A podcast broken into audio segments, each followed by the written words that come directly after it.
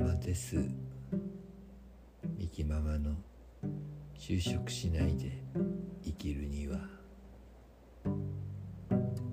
会社や組織に縛られることなく一度も就職することなく。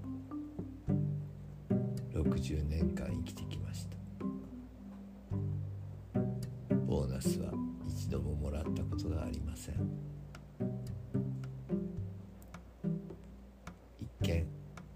楽なようですが実際の話お気楽ですわ。わらわら。今日はねお布団の中からお送りしております。今は深夜。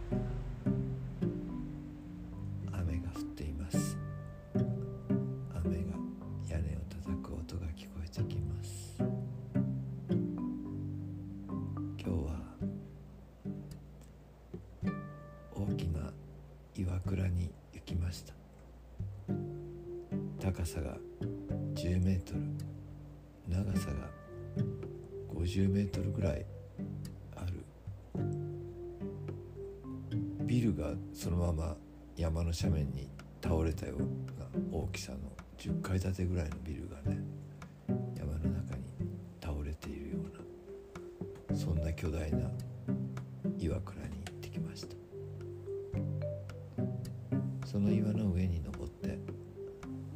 瞑想しました。谷が見渡せて道路が見えました。そして向こうの山並み。曇り空。でも私が座ったのはちょっと一番崖っぷちみたいなところで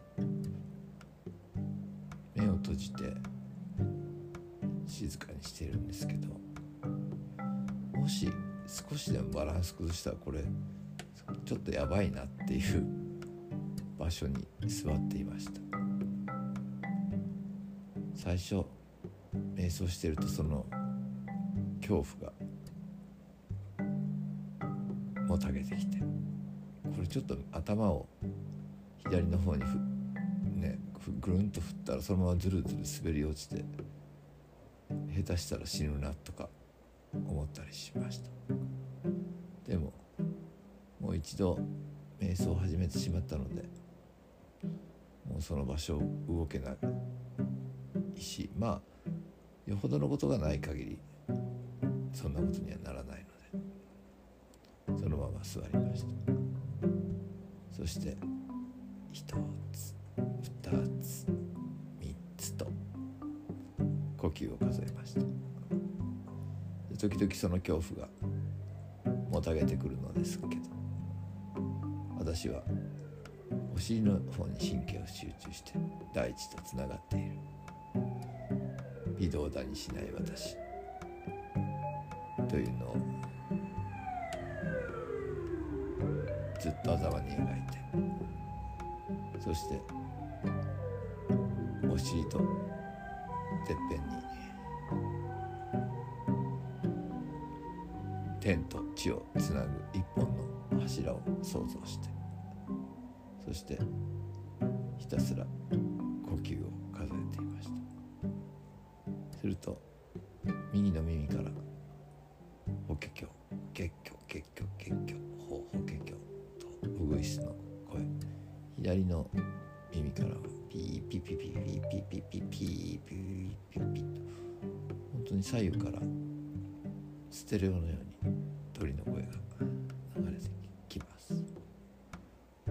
谷の下の方にある田んぼからはゲロゲゲロゲロとカエルの音も聞こえてきます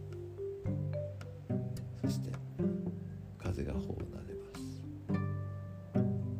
すするとだんだんそういう恐怖心も消えてきてそのままずっと呼吸を数えながら座っており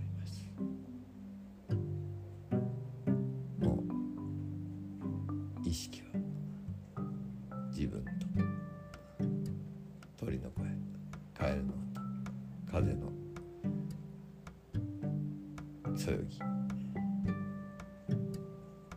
それだけの世界でした。そしてゆっくりと100まで数えると目を開けました。目を開けると山々が 3D のように目の前に迫ってきます。本当になんかこうレイヤーになったように立体感を持って世界が見れました。それはちょっと新鮮な体験です。いつもねここで瞑想を何回かしたことがあるんですがやはり岩のなんかこうどっしりとしたバイブレーションっていうのかな。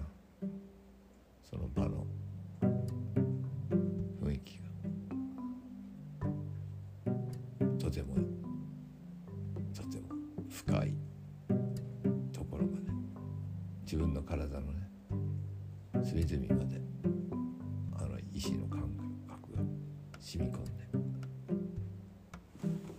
いい感じでした。